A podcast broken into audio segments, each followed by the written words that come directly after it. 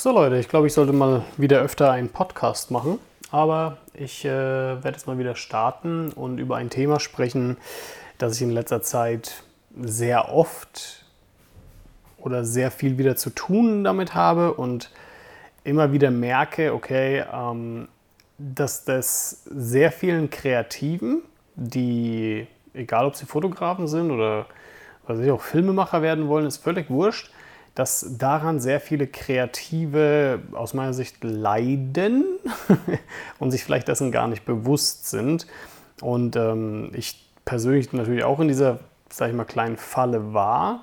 Ähm, und, auch, und, und, ich würde nicht sagen, dass ich da 100% raus bin, aber es gibt einfach ähm, ein gewisses Thema, das immer wieder auf mich zukommt, ähm, wo ich halt merke, okay, warum macht diese Person das jetzt? Und das Thema, was ich sprechen möchte, ist im Endeffekt Fokus. Und da merke ich im Endeffekt bei sehr, sehr vielen Kreativen, dass sie ihren Fokus falsch legen. Und das liegt, ähm, ich nenne mal ein paar Beispiele. Im Endeffekt habe ich mal gesehen, also in meiner Gruppe, also in meiner äh, Hochzeitsvideo Pro Gruppe, wo meine Kursteilnehmer sind, hat einer gesagt, ja, er würde gerne einen äh, Color Grading Kurs machen. Und ähm, ob ich da was empfehlen kann oder wie ich das denn mache und ähm, in, äh, wie, ob ich meine Lats auch selbst erstelle und so weiter und so fort. Ja? Und ich zeige zu einem gewissen Teil natürlich, also beziehungsweise zeige ich eigentlich ganz genau, wie ich in meinem Kurs das mache. Und das Lustige ist, ich mache da halt nicht viel, aber es erkläre ich auch im Kurs warum. Aber im Endeffekt ist es so, ähm, was dieser Teilnehmer da gefragt hat, war halt so, okay, ich, ich möchte mich jetzt, ich möchte etwas Neues lernen, was ja an sich nicht schlimm ist. Das Ding ist nur, wo ich mir so denke, okay, aber warum legst du den Fokus auf etwas so immens Irrelevantes? Und ich weiß, jetzt denken viele so, wie kannst du sagen, dass Color Grading irrelevant ist? Natürlich ist Color Grading nicht irre irrelevant, aber irgendwo auch schon. ähm, ich weiß, dass äh, sehr gutes Color Grading natürlich sehr viel ausmachen kann. Aber die Sache ist die, die meisten Leute, die vor allem auch jetzt sag ich mal im Kurs sind oder die ich kenne, die da ähm, sehr, sehr, sehr, sehr, sehr, sehr am Anfang stehen und noch nicht mal selbstständig sind, die sollten in einer gewissen Art und Weise die Grundlagen des Color Gradings natürlich beherrschen, aber das reicht. Das reicht erstmal. Und was ich damit meine, ist folgendes. Ich habe meine ersten 50 über 50 Hochzeiten. Ich hatte so gut wie fast keine Ahnung von Color Grading. Klar, ich wusste, wie man Kontraste setzt und wie man die, das Ganze sättigt und so weiter. Wenn ich heute meine alten Videos anschaue, würde ich sagen, oh Gott, alles falsch gemacht im Color Grading. Aber der Punkt war der, ich habe meinen Fokus auch nicht aufs Color Grading gelegt, weil ich wusste, dass mich deshalb kein Kunde bzw. kein Brautpaar buchen wird.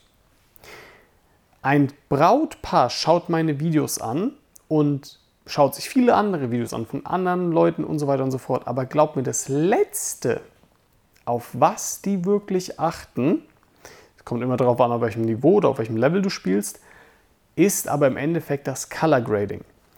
Weil du kannst das geilste Color Grading der Welt haben. Das kann super geil aussehen.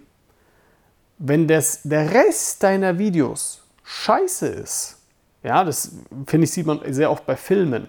Bei Filmen ist oft alles technisch richtig perfekt und richtig nice gemacht und bestes Color Grading, Lichtsetzung, alles geil und trotzdem komme ich am Ende raus und wie oft sage ich, boah, was für ein scheiß Film. Und im Endeffekt ist das dasselbe mit bei vielen Kreativen. Das heißt, ich frage mich halt persönlich, okay, du sprichst jetzt darüber, dass du unbedingt Color Grading lernen willst. Du hast aber noch nicht einmal einen Kunden. Also vielleicht hast du einen, klar. Aber dein Jahr ist noch nicht voll ausgebucht. Und das sollte dein Fokus sein.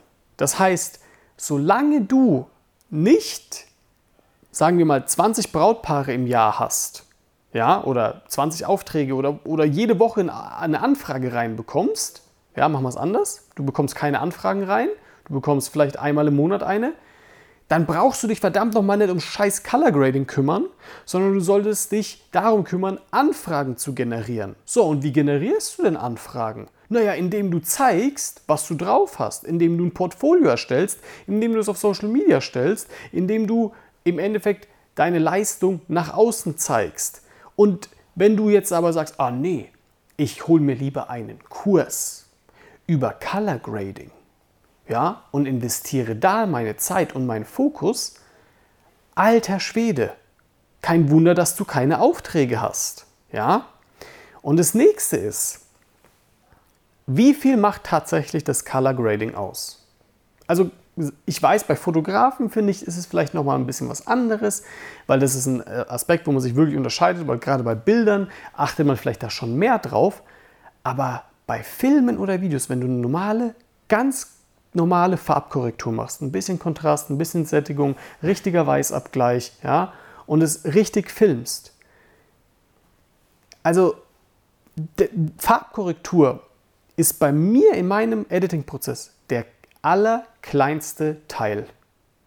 Und es hat einen gewissen Grund, weil dieser Aspekt, wegen diesem Aspekt bucht mich kein Brautpaar. Der, dieser Teil macht vielleicht 0,05% oder sagen wir 1% vom gesamten Video aus. Und das ist das nächste, es macht ja nur was vom Video aus.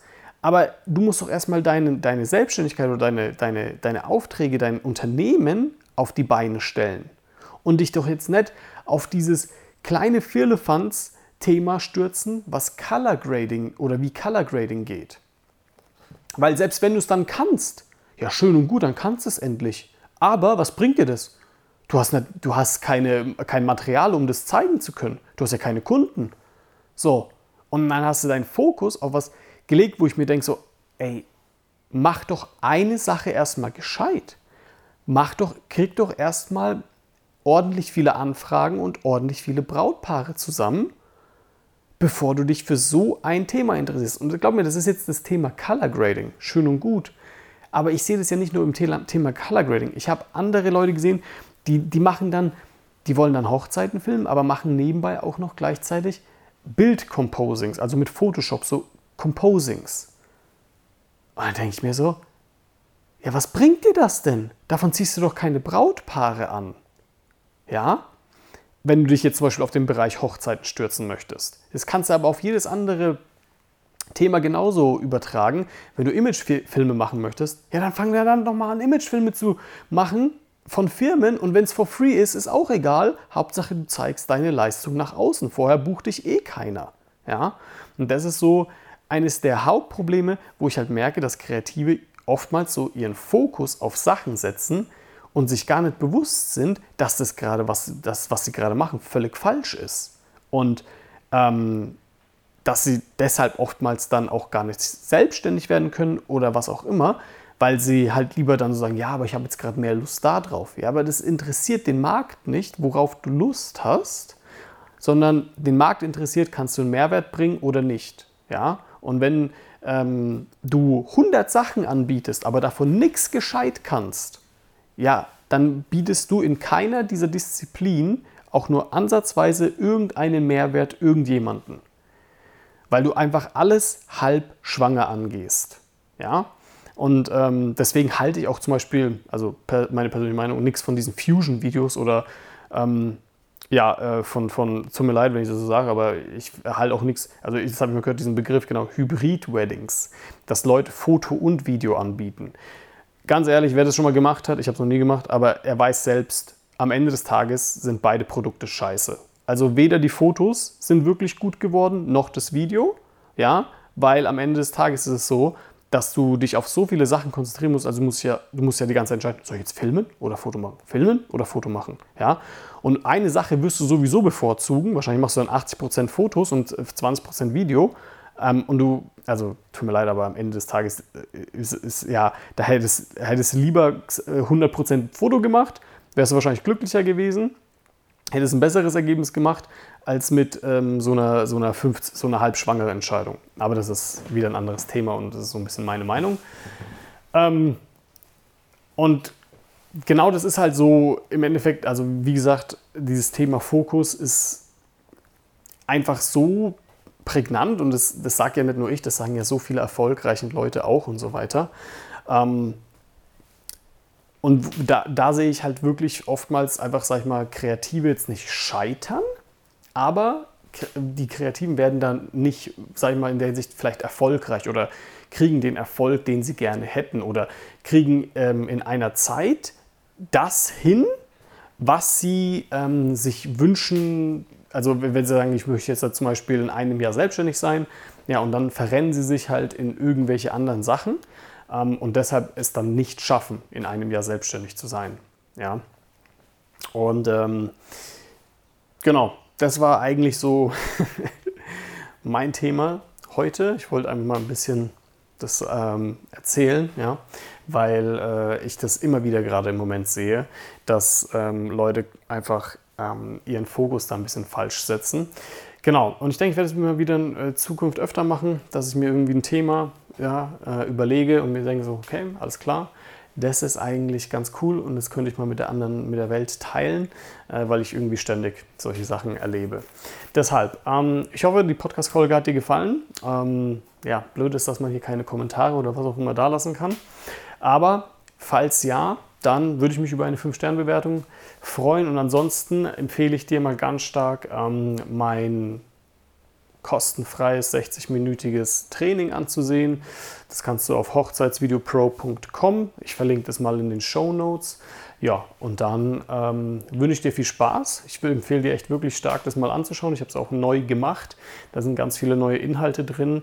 Ähm, ja, deshalb, falls du ja auch Interesse eben daran hast, Filmmaking zu lernen und überhaupt äh, in, in irgendeiner gewissen Art und Weise in diese Industrie einzusteigen, dann empfehle ich dir ganz stark mal mein kostenfreies Training anzusehen. Ansonsten danke fürs Zuhören und wir sehen uns beim nächsten Mal.